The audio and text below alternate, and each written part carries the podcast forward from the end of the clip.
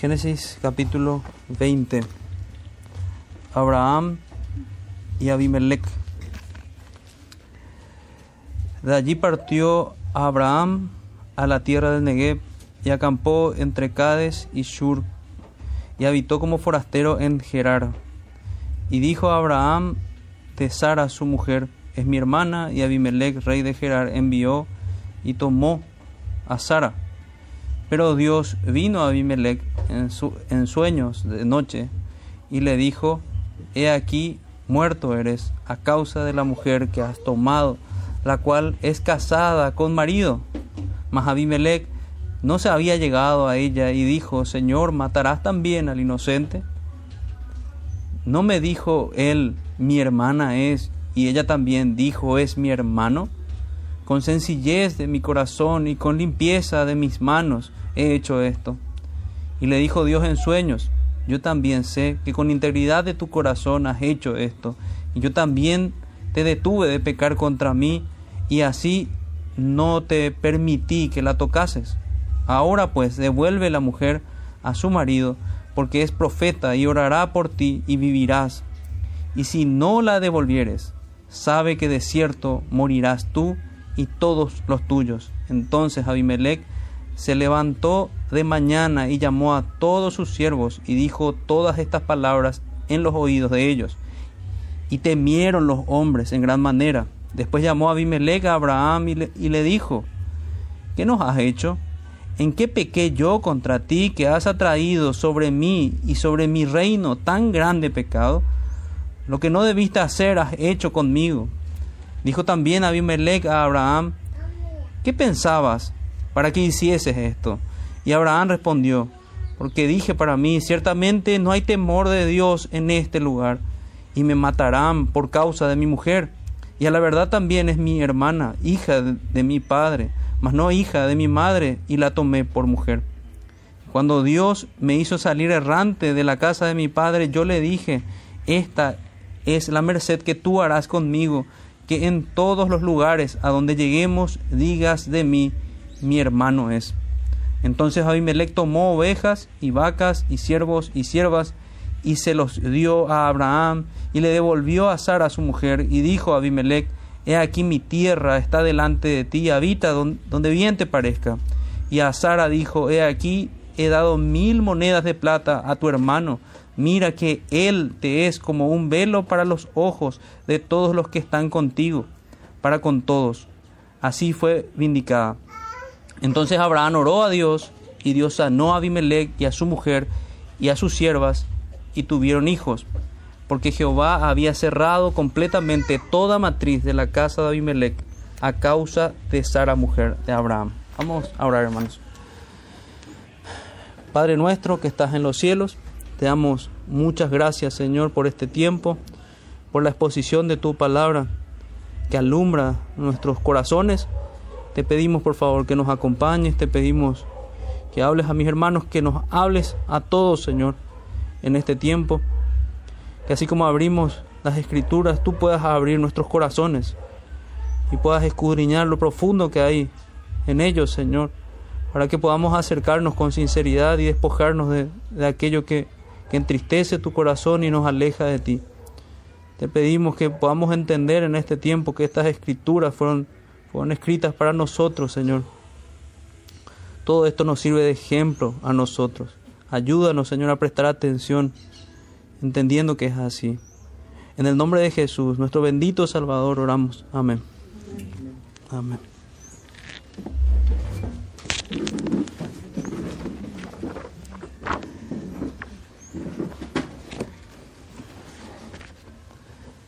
Abraham, no sé cuántos meses pasaron de que nos tocó hablar del capítulo 12. En el capítulo 12 habíamos visto el mismo pecado con Abraham, exactamente el mismo. Él había dicho que era su hermana Sara. Nos tendríamos que preguntar algo, a la luz del título van a, van a ver también por qué la pregunta. El título del sermón es La gravedad de reincidir en los mismos pecados. Y, espero que nosotros hagamos durante el sermón ese ejercicio de vernos a nosotros. Vamos a hacer un juicio con respecto a la gravedad del pecado de, Abraham. Pero a la par en el corazón tenemos que ver cuáles son, esa es la tarea que tenemos cada uno de nosotros, cuáles son los pecados con los que tropezamos frecuentemente, cuáles son nuestras reincidencias. Y a la luz de esto vamos a entender, y, le pido al Señor que me ayude, para que podamos entender qué tan graves son hoy nuestros pecados. Una cosa eran nuestros pecados antes de ser cristianos, antes de ser creyentes, y otra cosa muy distinta es pecar sabiendo, teniendo el conocimiento de la verdad del Señor. Quisiera que leamos a modo de, de introducción también primera, primera de Corintios, en que, primera de Corintios capítulo 10, versículo 12.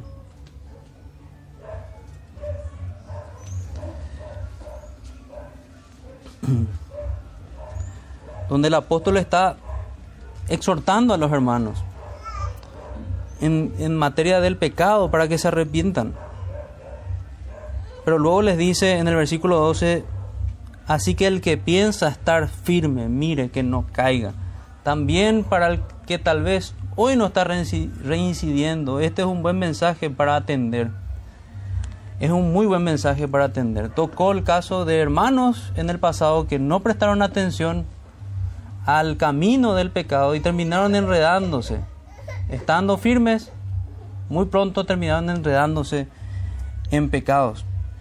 Tenemos por ejemplo el caso el caso mismo de David. David no, no prestó atención, digamos que David estaba en paz con el Señor. Pero David cometió, antes de cometer su pecado con Betsabé, cometió, según lo que dice la Escritura, un error gravísimo, el estar ocioso, porque dice que en los tiempos en que los reyes iban a batallas, iban a la guerra, él se quedó en el palacio. Y a partir de ahí, producto de su ociosidad, vino toda esa cadena horrible de pecados que terminó en el homicidio de uno de sus hombres más fieles. Lo mismo podemos ver con Pedro en el Nuevo Testamento. El apóstol Pedro negó al Señor de una manera terrible, hasta con maldiciones. ¿Y qué vemos en el apóstol Pedro antes? Vemos orgullo en el, en el apóstol, vemos una confianza en él mismo, podemos deducir de, lo, de cómo él confiesa, yo nunca te, te, te dejaré, mientras que el Señor le estaba diciendo que le iba a negar. Vemos también un descuido a los medios de gracia, un descuido a la oración, que es la exhortación que le hace el Salvador a todos sus discípulos. ¿Acaso ni siquiera una hora pueden permanecer orando? Fíjense que son los mismos problemas que tenemos nosotros. La ociosidad, la falta de oración, son protagonistas para nuestra reincidencia. Y es cuestión de que venga Satanás o venga el hijo del mundo a tentarnos con, con algún pecado o nuestra propia concupiscencia para que terminemos destruidos. Tenemos que dar también en este punto gloria a Dios porque Él pone frenos providenciales para salvarnos, para rescatarnos a, la misma forma que en la cual Él sacó a Lot de Sodoma. Porque si recuerdan el capítulo anterior, cuando veíamos a Lot saliendo de Sodoma, dice que Lot se detuvo y que los ángeles tuvieron que sacarlo como arrastrado de Sodoma. El Señor es el que nos salva. Ese es el mensaje final, mensaje final que tenemos. Viendo así en contraste también nuestro texto anterior, sabemos que ya habíamos hecho hincapié hace dos domingos que estamos en la parte de Génesis que nos habla de la historia de Abraham. La historia de Abraham particularmente. Lo que vimos en el capítulo anterior, en el capítulo 19, fue cómo Lot fue rescatado de Sodoma y Gomorra. Primeramente, cómo fueron destruidas las ciudades de la llanura, porque dijimos que no era solamente Sodoma y Gomorra, sino que habían dos ciudades más. Y vimos cómo él fue rescatado. Capítulo anterior veíamos cómo Abraham oraba por, eso es muy importante para este pasaje que estamos leyendo, cómo él oraba por, por Sodoma y Gomorra. Podemos inferir nosotros que él oraba de esa manera por el amor que tenía a su sobrino Lot. Y a, a la luz de esos dos personajes, de Lot y Abraham, podemos hacer ciertas distinciones. Un comentarista decía que mientras Lot pretendió ver cosas buenas donde no había nada bueno, Abraham quiso ver todo malo en un lugar donde había cosas buenas. Y eso nos lleva a nuestro primer punto. Vamos a ver este, este capítulo, lo vamos a ver desarrollado, vamos a tratar de desarrollarlo en cuatro puntos. En primer lugar, vamos a ir rápidamente para entender el contexto lo que pasó en esta historia, el contexto del pecado de, de Abraham. Luego vamos a ver el, vamos a buscar entender en qué consistió ese pecado, para conocer la gravedad de su pecado. Luego vamos a pasar a entender la gravedad del pecado de reincidir, porque una cosa es la gravedad del pecado y otra cosa es la gravedad del pecado de reincidir, para finalizar entendiendo cómo Dios restaura a sus hijos que han pecado. O sea, hay consuelo al final, pero hay dura exhortación en medio. Así que vayamos primero a entender el contexto del pecado, que también nos va a ayudar a no, no, no caer simplemente diciendo que, que, fue terrible el pecado y no analizar más que eso. Si este pasaje es, es, tan común a nosotros, como lo podemos entender, porque creo que ninguno va a responder aquí que no jamás ha reincidido en pecados desde que se arrepintió y fue bautizado.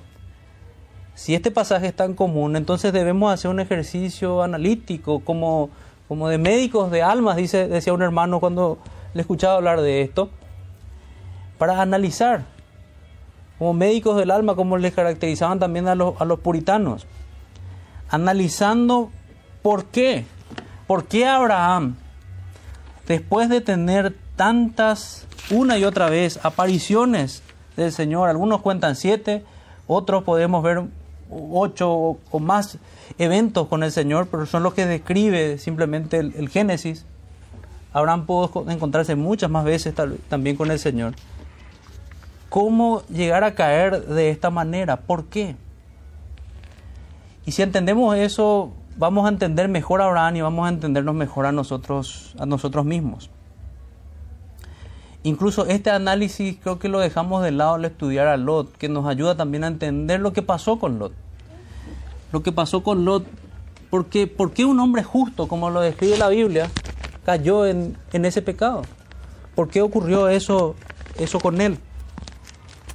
qué fue lo que, lo que hizo que, que Lot cayera en ese, en ese pecado, qué fue lo que hizo que Abraham tropezara de esta manera.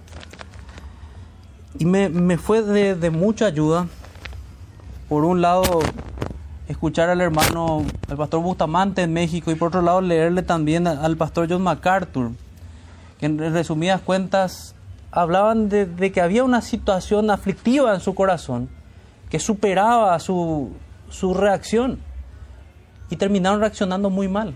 ¿Cuántas veces reaccionamos mal ante situaciones en las cuales no sabemos cómo responder? Pensando en esto en la semana, me venía a la mente algo que, que los que tal vez juegan ajedrez podrían relacionar bien. Hay una situación que se, se conoce como Sudwam, que quiere decir que ya no tenés buenas jugadas, solamente tenés malas jugadas hay veces que producto de nuestras malas decisiones, nuestra suerte ya, ya está dada. Vamos a terminar estrellándonos en algún lugar.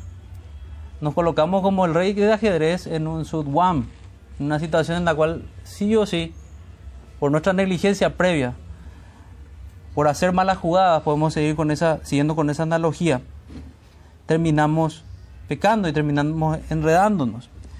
Pero es importante para, para ver con misericordia, para ver como, como decíamos en el texto anterior de Corintios, considerándonos a nosotros, a nosotros mismos. Entonces, esas, esas citas que había leído ayudan, bastante. Analizando, por ejemplo, con, con Abraham. ¿Qué tenemos con Abraham? Con Abraham tenemos podemos analizar, podemos ver tristeza, podemos ver que podemos inferir que había tristeza, tal vez angustia, tal vez ansiedad y depresión. No solo porque la ciudad por la que había orado había sido destruida fulminantemente por el Señor, sino porque era, ese juicio había caído también sobre su sobrino Lot y sobre su familia. Recuerden que su mujer había muerto por amar más el mundo, por amar más Sodoma, porque volvió a mirar atrás. Y sus hijas se habían envilecido y habían incurrido en, en pecados terribles que, que habíamos estudiado, en incesto. Entonces yo creo que es natural a la luz del texto pensar que esa tristeza pudo haber llenado el corazón incluso enturbiado la mente de Abraham. Eso podemos, podemos ver nosotros para poder entender por qué Abraham, a diferencia del error de su sobrino que vio, que quiso ver en Sodoma y Gomorra algo bueno, él va y quiere ver en esta ciudad en la cual estaba el rey Abimelech, esta ciudad de los filisteos, que era todo malo, mientras que no era así. Y podemos concluir que, probablemente era producto de eso, era producto de lo que él había vivido. Tanto fue así que ya podemos ver algo extraño y preguntarnos, por lo menos preguntarnos, la respuesta no la tenemos en, el texto, porque Abraham salió de la tierra prometida. Porque dice el primer versículo, de allí partió Abraham a la tierra del Negev. ¿Por qué hizo esto Abraham? Creo que termina representando también a Abraham allí lo que pasa con el creyente cuando se aleja de su Señor, se aleja tal vez de los caminos de Canaán y se enreda en situaciones y peca, pero el Señor vuelve a rescatar a sus hijos. Esta región era, era tierra en la, en la cual se trasladó, era región de los filisteos. Entonces eso es lo que vemos en el, en el versículo 1. Si lo seccionamos podemos seccionar hasta el versículo 5. Y lo vuelvo a leer. Dice, allí partió Abraham a la tierra del Negev y acampó entre Cades y Shur y habitó como forastero en Gerar. Y dijo Abraham de Sara, su mujer, es mi hermana. Bueno, ya dijimos que en el, en el capítulo 12 de Génesis ocurrió lo mismo con Abraham cuando él dio esta respuesta al faraón de Egipto. En ese caso fue distinto, no, no fue la misma advertencia que dio Dios al, gobernante de este pueblo, sino que más bien Dios trajo un juicio sobre Egipto, trajo plagas sobre Egipto, es lo que describe el, capítulo 12 de Génesis, que después pueden, pueden ir a ver. Y allí el que confronta es el impío. El impío viene, el hombre pagano, el faraón, viene y confronta a Abraham con su pecado uno podría pensar que ya era suficiente vergüenza esa. Entonces, ahí estamos conociendo un poco mejor del contexto, el contexto histórico incluso que se da esa, esa reincidencia de Abraham. También nos ayuda el texto que más adelante nos, nos explica Abraham. Vamos a llegar también ahí cuando él dice que había hecho como un pacto con su, con su mujer para decir que era su hermana. Era un pacto por salvar su vida, por salvar su pellejo, como muchos dicen, equivocadamente. Entonces Abraham sale de Canaán, es lo que vemos en el versículo 1, habitó como forastero.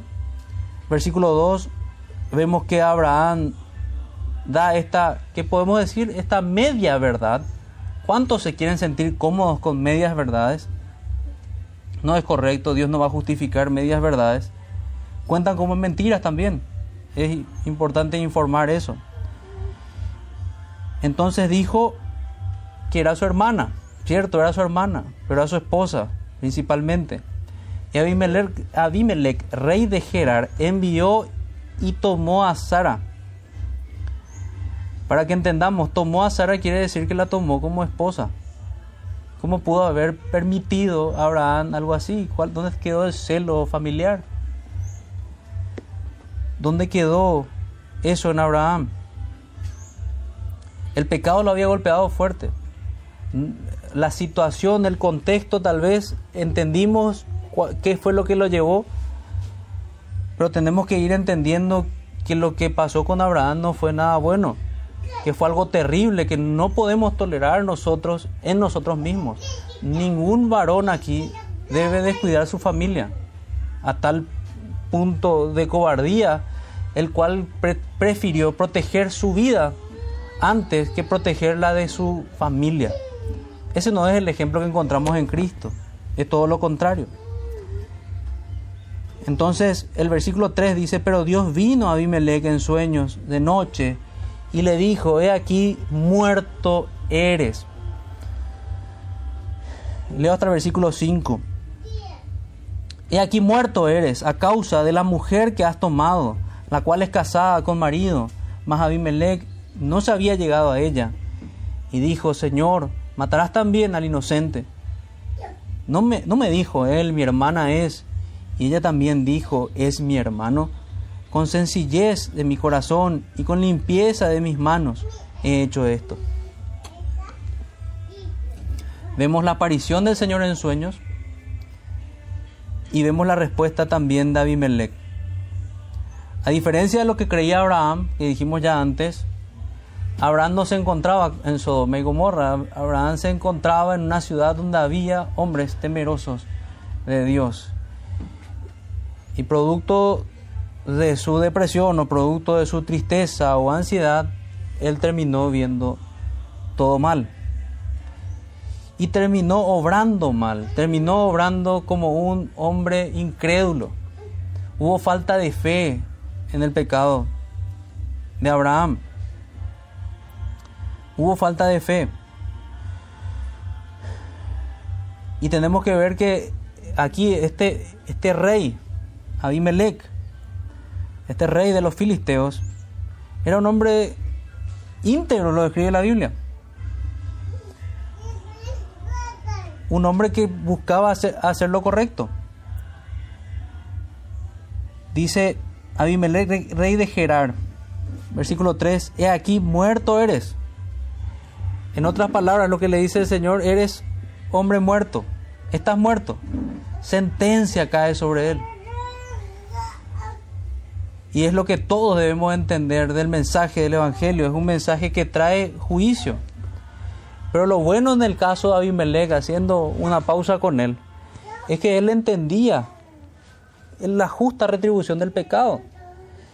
Al punto que puso freno a su pie y, y mostró que él realmente, si bien iba, había pecado, lo estaba haciendo con ignorancia, a diferencia del caso de Abraham.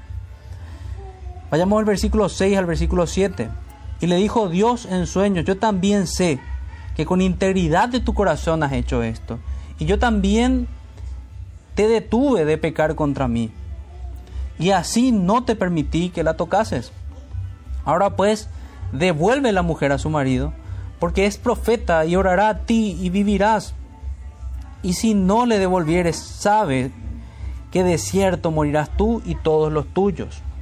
Entonces Abimelech se levantó de mañana, llamó a todos sus siervos y dijo todas estas palabras en los oídos de ellos, y temieron los hombres en gran manera. Después llamó a Abimelech a Abraham y le dijo, ¿qué nos has hecho? Lo que podemos ver de Abimelech aquí es que respondió con prontitud. Dice que de mañana él ya fue a responder a la solicitud del Señor. Esta mañana escuchábamos en la predicación que es importante la obediencia. Este hombre respondió con solicitud al llamado de Dios. Abandonó lo que el Señor dijo que debía abandonar. Y fue y siguió a rajatabla lo que el Señor había dicho devolvió a la mujer a su, a su esposo. Después llamó a Abimelech a Abraham y le dijo, ¿qué nos has hecho? ¿En qué pequé yo contra ti que has traído sobre mí y sobre mi reino tan grande pecado? Es sorprendente la predicación que recibe Abraham de un hombre filisteo Es sorprendente. ¿Por qué has hecho esto? Es de la misma manera que un profeta llama al arrepentimiento, es la que está hablando Abimelech. ¿En qué pequeño contra ti? ¿Y qué has, qué has traído sobre mí y sobre mi reino tan grande pecado? El contraste con Abimelech y Abraham es penoso. Abimelech sí estaba preocupado por su pueblo. Abraham estaba preocupado por él y solamente por él. El pecado lo había vuelto un hombre necio en este punto. Y en el contraste, contraste, en la pregunta de Abimelech se ve claramente que Abraham estaba muy mal. ¿Por qué has hecho esto? No había justificación. ¿Por qué has hecho esto? ¿Por qué hacemos ciertas cosas conociendo al Señor? ¿Y en qué pequeño contra ti que has atraído sobre mí y sobre mi reino tan grande pecado? Pregunta. Lo que no debiste hacer, has hecho conmigo. Es, la exhortación, la medida de la exhortación que debía recibir Abraham. Y es de boca de Abimelech. Dijo también Abimelech a Abraham, ¿qué pensabas para que hicieses esto? Y Abraham respondió, y acá vamos la, la respuesta de Abraham. ¿No hubiese sido mejor Abraham quedarse callado y decir fallé o algo parecido? Pero podemos ver en este punto también la dureza del corazón, cómo la reincidencia deja al corazón en un estado peor en el que estuvo antes. Porque lo vemos respondiendo con verdad, con esas medias verdades que hablamos, pero que son una suerte más bien de justificación. Abraham respondió, porque dije para mí, ciertamente no hay temor de Dios en este lugar, y me matarán por causa de mi mujer. Allí está lo que decíamos también antes. Él estaba viendo todo feo, él estaba viendo que todo era malo. Mientras que delante tenía un hombre que temía a Dios. Y no solamente al hombre, sino que a una ciudad que seguía las instrucciones de este hombre, Abimelech. Y Abraham respondió, porque dije para mí, ciertamente no hay temor de Dios en este lugar, y me matarán por causa de mi mujer. Entendamos que lo que él pensó es que los hombres de ese lugar eran tan perversos, algo así como Sodoma y Gomorra, que por ver la, la belleza de su esposa, iban a preferir matarlo a él para tener, para poder tomar a su, a su mujer. Eso es lo que Abraham tenía en su mente. Sin embargo, en esta ciudad había gente que respetaba el matrimonio, que lo respetaba con, con temor a Dios. Tristemente no entendió eso Abraham y es nuevamente muy similar, no solo al pecado que cometió antes, sino que similar al pecado de, de Lot, porque descuidó a su familia. Y dice, Segunda respuesta de Abraham, versículo 12, y a la verdad también es mi hermana y hija de mi padre, mas no hija de mi madre, y la tomé por mujer. Bueno, podrá ser cierto eso, pero no era un justificativo para que él ocultara que era su esposa. Y que es más, no solamente lo ocultó, sino que permitió que este hombre la tomara como, como mujer. Solamente la providencia de Dios evitó que ese pecado que ese envilecimiento de su esposa se concrete. Creo que Abraham puede ver una providencia especial porque no experimentó las consecuencias de su pecado a la manera que lo experimentó Lot. Versículo 12, y la verdad también es mi hermana, eso es lo que vimos. La, la luz que nos trae también esa porción es en el versículo 13 en adelante es cuando, cuando describe el pacto que habían hecho con, con Sara. Versículo 13 dice, y cuando Dios me hizo salir errante de la casa de mi padre, yo le dije, esta es la merced que tú harás conmigo. Eso le dijo a su hermana, a su esposa. Esta es, este es el favor que me vas a hacer. Ven como en la redacción, en la gramática del texto se ve, me vas a hacer a mí. Ese no, era un bien para Sara. Esta es la merced que me harás a mí. Yo le dije, esta es la merced que tú harás conmigo. Que en todos los lugares a donde lleguemos, digas de mí, mi hermano es. Y como en otros pasajes es el silencio de Dios el que responde. A partir de ahí ya vimos la respuesta de Abimelech, ya vemos lo que Dios hace en adelante. Debemos presumir que Abraham tuvo que arrepentirse luego de esto, pero la respuesta inicial de Abraham fue una suerte de, de justificación. El texto continúa hablando de Abimelech y cómo él se comporta, nosotros diríamos hasta contradictoriamente, porque él fue el ofendido pero Él es el que otorga ovejas y vacas y siervos y siervas y, los da a Abraham y le devolvió a Sara su mujer y dijo a Abimelech, he aquí mi tierra está delante de ti, habita donde bien te parezca. Ahora el que toma esta actitud desinteresada y piadosa es Abimelech. En otro momento en las escrituras encontrábamos a Abraham así de generoso, diciéndole a Lot, elige la porción que mejor te parece elige lo que, lo que, lo que sea mejor. En otra porción de las escrituras, haciendo también otra comparación, encontramos a Abraham rechazando los bienes de, otros pueblos, como el caso de Sodoma, para que no digas que Sodoma enriqueció a Abraham. Pero en este texto también deberíamos pensar cuál fue la razón por la que Abraham termina aceptando. Podemos inferir también muchas cosas. Pero, pero ver que en el texto también es, es distinto. Aquí tenemos un hombre honrando a Dios y Abraham no tenía ya el mismo vigor que, que en otros pasajes. No estaba andando firmemente. Versículo 16. Y Sara dijo, he aquí, he dado mil monedas de plata a tu hermano. Mira que él es como un velo para los ojos de todos los que están contigo. O sea, Él es tu dignidad. Lo que este hombre estaba buscando, y este, esto ya es sorprendente, eh, es el colmo de la contradicción del pasaje, que sea Abimelech el que está más preocupado por la dignidad de Sara que Abraham. Y le da mil monedas de plata como resarciendo el daño, él ve que hubo un daño generado y responde que es su esposo el que le va a servir como velo, como protección de dignidad, porque es eso lo que implicaban el velo en una mujer, era una vestimenta digna.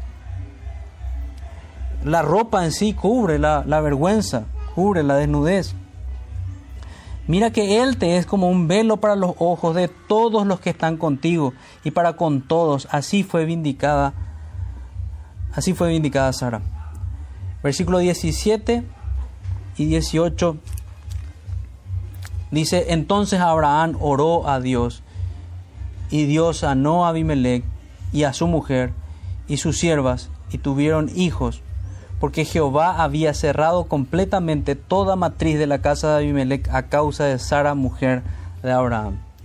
De fondo había no solo la advertencia, sino que hubo un pequeño juicio sobre el pueblo, un, juicio de no podían tener hijos. No sabemos cuál fue el, el, mecanismo providencial que Dios utilizó para establecer este, este juicio, pero no podían tener hijos en ese tiempo. Entonces, vimos todo el contexto aquí. Podemos entender mejor el pecado de Abraham, entonces, que es nuestro, nuestro segundo punto. Que viéndolo de fondo, a la luz de todo el pasaje, que ya lo tenemos claro, lo, leímos dos veces, es un atentado contra la promesa de Dios. Voy a empezar de ahí de, los, de lo más grave en los pecados de Abraham para, para verlos rápidamente. porque es un atentado contra la promesa de Abraham? Porque ¿cómo iban a ser el hijo de la promesa si Sara era esposo de otro hombre? Era una incredulidad tal que ni siquiera se lo ve a Abraham en un esfuerzo o una defensa diciendo, no, eso no puede ocurrir. Ella fue establecida como madre de los creyentes. No se ve eso. Hay un atentado contra la promesa de Dios. Hay un atentado contra el Evangelio. Hay falta de fe que ya señalamos. Hay desesperanza. No hay excusa para esto. Esto es pecado y hay que arrepentirnos. Si estamos en desesperanza, si estamos en una situación de falta de fe en la cual nosotros preferimos solucionar las cosas con nuestros pactos ridículos, como fue el caso de, Abraham, que solucionar las cosas en oración cuando no vemos solución humana. Buscar al Señor, quien es poderoso, tan poderoso que en verdad salvó a Abraham de morir, porque lo que hizo Abraham si era digno de ser muerto. No llegar teniendo esposa, sino llegar y ofender al rey del lugar. Eso sí era digno de muerte. Dios le salvó de eso, Dios salvó la dignidad de su esposa, Dios en su poder hizo eso y Abraham no creyó. Hubo falta de fe, hubo desesperanza, hubo amor a sí mismo, hubo cobardía, hubo falta de afecto natural, hubo autojustificación. Es terrible. Pero ¿no vemos acaso nosotros una radiografía de nuestro propio corazón? Nosotros caemos en los mismos pecados nosotros cuando pecamos hacemos que el nombre de Cristo sea blasfemado. Y así como fue con Abraham, que a pesar de Abraham la promesa se cumplió, porque Dios cuidó a Sara. Y un capítulo más adelante vamos a ver que llega al fin la promesa del Hijo prometido. Así también pasa con los creyentes. El Señor nos cuida y nos ayuda a perseverar. Pero nosotros atentamos contra su evangelio. Hacemos que el nombre de Cristo sea blasfemado cuando no andamos como cristianos. Nos comportamos como personas que no son de fe. Nos comportamos con desesperanza, nos comportamos con amor a nosotros mismos, porque buscamos lo nuestro en lugar de buscar la gloria de Dios. Nos comportamos como con cobardía, con egoísmo, porque en lugar de buscar el bien de su iglesia, el bien de nuestra familia, el bien de nuestro pueblo, como, como habló Abimelech, buscamos el bien propio, egoísta y cargado de pecados, pasiones desordenadas. ¿Cuánto daño hacen nuestros pecados a nuestra comunidad? Examinemos nuestro corazón. Realmente la iglesia sufre Pienso en una comparación, si pudiéramos ver el daño que hacen nuestros pecados a esta iglesia local, es como que estamos desangrando al, cuerpo de Cristo, estamos desangrando a nuestro cuerpo, a nuestra congregación. El Señor conoce los pecados en los cuales estamos reincidiendo o en los cuales estamos cayendo.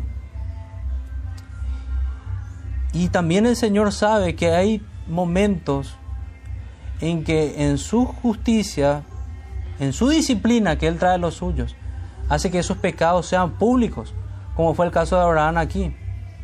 Y públicamente, con vergüenza, ser exhortados. ¿Qué acaso queremos eso?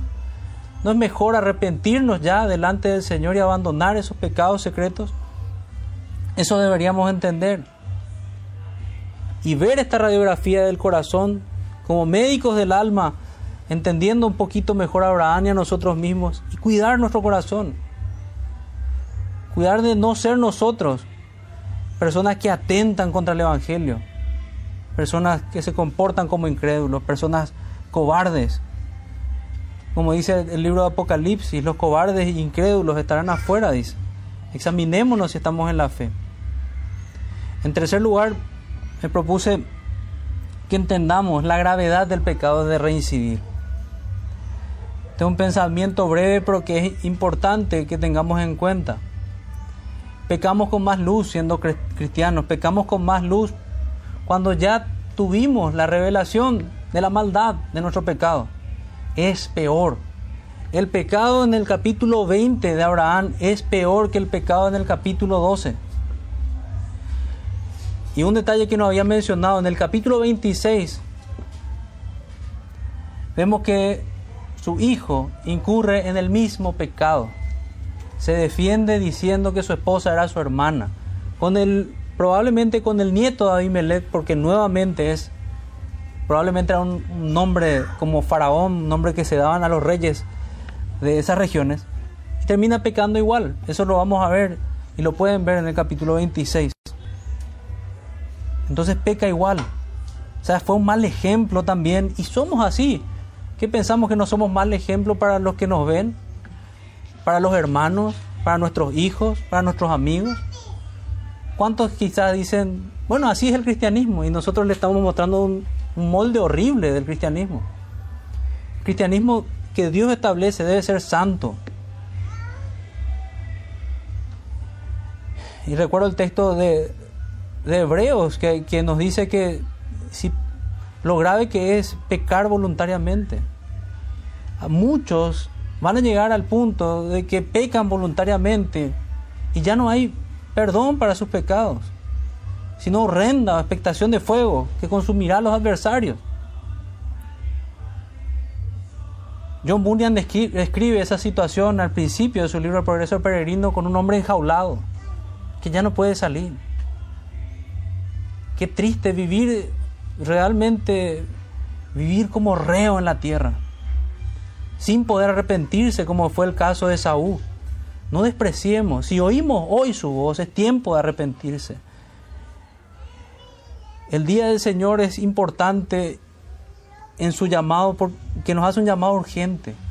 Hay cosas que debemos cambiar. Y como hablábamos de médicos del alma, el Señor nos administra medicina.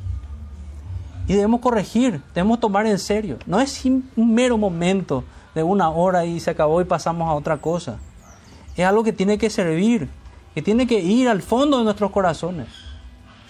Para que yo pueda no solo ver a Abraham, sino que pueda finalmente verme a mí mismo.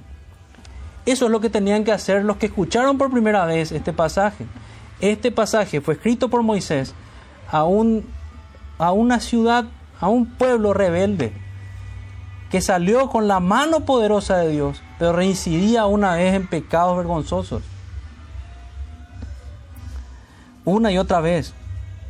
No seamos nosotros como la Israel rebelde. No, no caigamos en estas penosas reincidencias. Pecamos contra más luz. Nuestro castigo es sobre más luz, es peor. No es lo mismo que hayamos mentido en el pasado que mentir hoy. No es lo mismo cometer un error que volverlo a cometer luego que con paciencia se nos corrigió y se nos, se nos mostró lo malo de ese pecado. No es lo mismo. Y nosotros podemos ver en nosotros que nuestra reincidencia muchas veces no es de una o dos o tres veces, reincidimos muchas más veces. ¿Cuánta paciencia hay de la mano del Señor? Lo que debemos decir nosotros junto al apóstol Pedro es basta ya el tiempo pasado para vivir como los gentiles. Nosotros estamos llamados a vivir diferente, como una colonia de cielo, como, como suele hablar también el pastor. Y veamos finalmente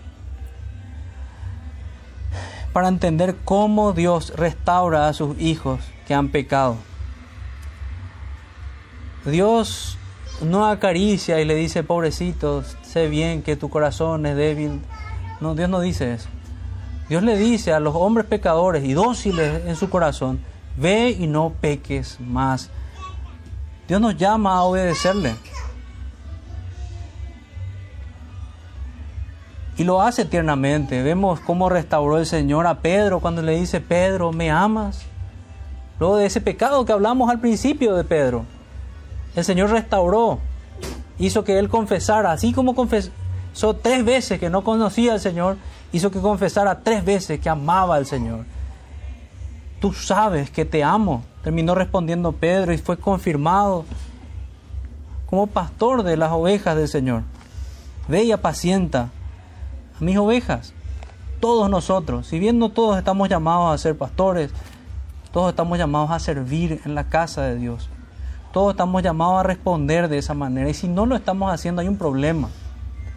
El día del Señor también nos sirve para eso, para ver cómo podemos servir.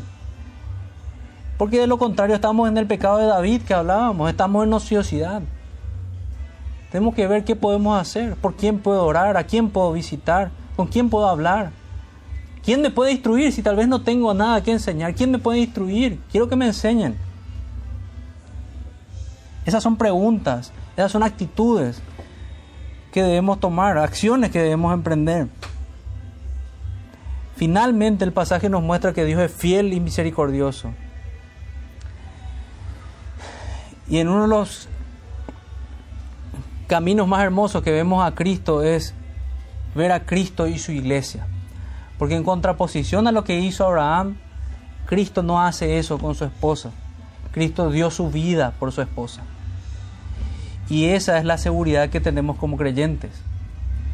nuestra salvación está en Cristo y en su obra y que Él fue y nos rescató.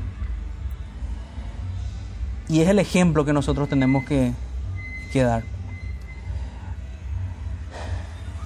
Hicimos varias aplicaciones, pero hagamos aplicaciones finales también.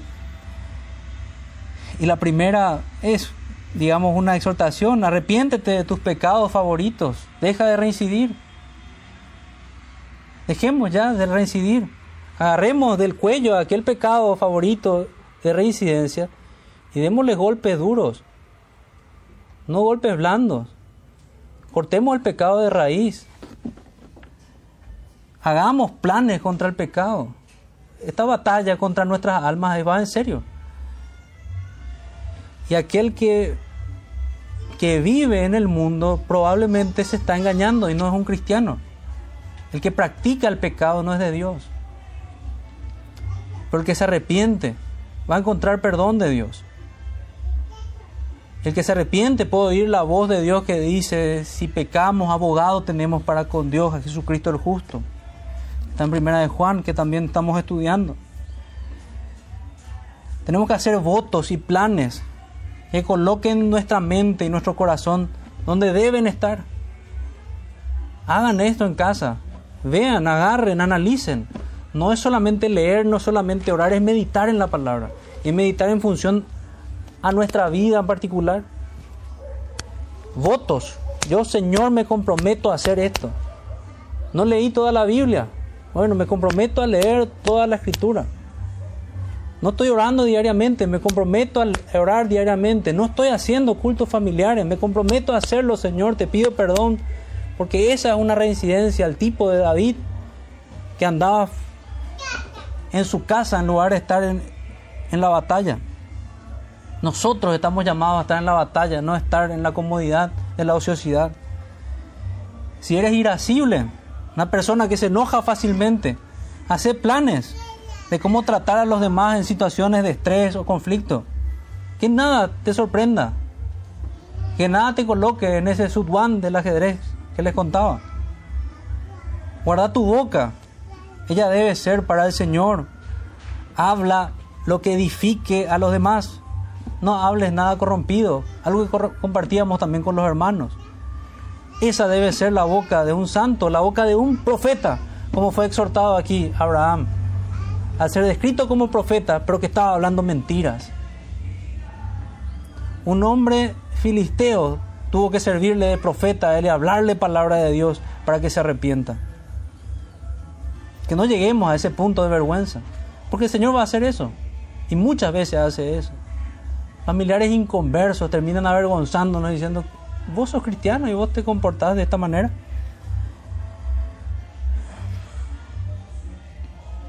Otro pecado. Si tenemos problemas con los ojos, apaga, apaga, bloquea con vigor en el corazón el ídolo de tu tropiezo frecuente. En serio debemos combatir el pecado. Nuestros ojos, todos nuestros miembros deben ser para el Señor, nuestra boca, nuestros oídos. Si oís lo que no debes oír, Cuida tus oídos. Recordad que ellos han sido redimidos para oír la voz del Señor. No los ensucies. El oído es del Señor. Debemos decir, no quiero oír vanidades. Había algo, un, escrito que ya lo citamos también varias veces, que Spurgeon tenía sobre su mesa, que era, el que quiera hablar mal del ausente, sepa que en esta mesa no puede estar presente. O sea, su determinación con respecto a las murmuraciones. Pero a la par, él comenta en su, en el Tesoro de David, que es el comentario de los Salmos, y toma un comentario que dice, el que dice, el que murmura tiene al diablo en sus labios, pero el que escucha la murmuración tiene al diablo en sus oídos. Entendamos eso, no estamos siendo siervos del Señor, estamos siendo útiles al enemigo como estudiábamos también esta mañana. Nuestra mente, no solo nuestros sentidos, sino que nuestra mente debe ser y es del Señor, de los ojos y de los oídos se llena lo que hay en nuestra mente. Guardemos nuestra mente. Nuevamente, haciendo planes de protección de todos nuestros sentidos. Hacer votos en oración diaria, como decimos, recalco esto, en lectura diaria de su palabra. Creo que si de verdad cumplimos con ese simple mandato del Señor, muchos males en nuestra vida espiritual no estarían. Estaríamos realmente caminando firmes. Y creo que ese pecado se da porque justamente creemos estar firmes y no miramos que estamos a punto de caer. Recalco, propongámonos lecturas, lecturas diarias de la Biblia, de un nuevo libro de la Biblia, conocer mejor las escrituras. A la luz de lo que estudiamos los sábados, creo que más de uno salió avergonzado de lo poco que conocemos las escrituras. Porque siquiera citar los libros nos cuesta. ¿Cuánto más hablar de cada uno de los libros de la Biblia? Podemos ver lo débil de nuestro amor. Nuestro amor por el Señor debe crecer y debe manifestarse en ese interés por su palabra. Decíamos también, nos haría bien llamar al hermano en la semana, reunirte con hermanos, predicar a otros, predicar al hermano también hacer planes juntos también, de, de, verdad, de estar trabajando, de estar involucrados con las cosas del Señor, es lo que tenemos que hacer. Estar en la batalla, si tomamos la, analógicamente el texto con David.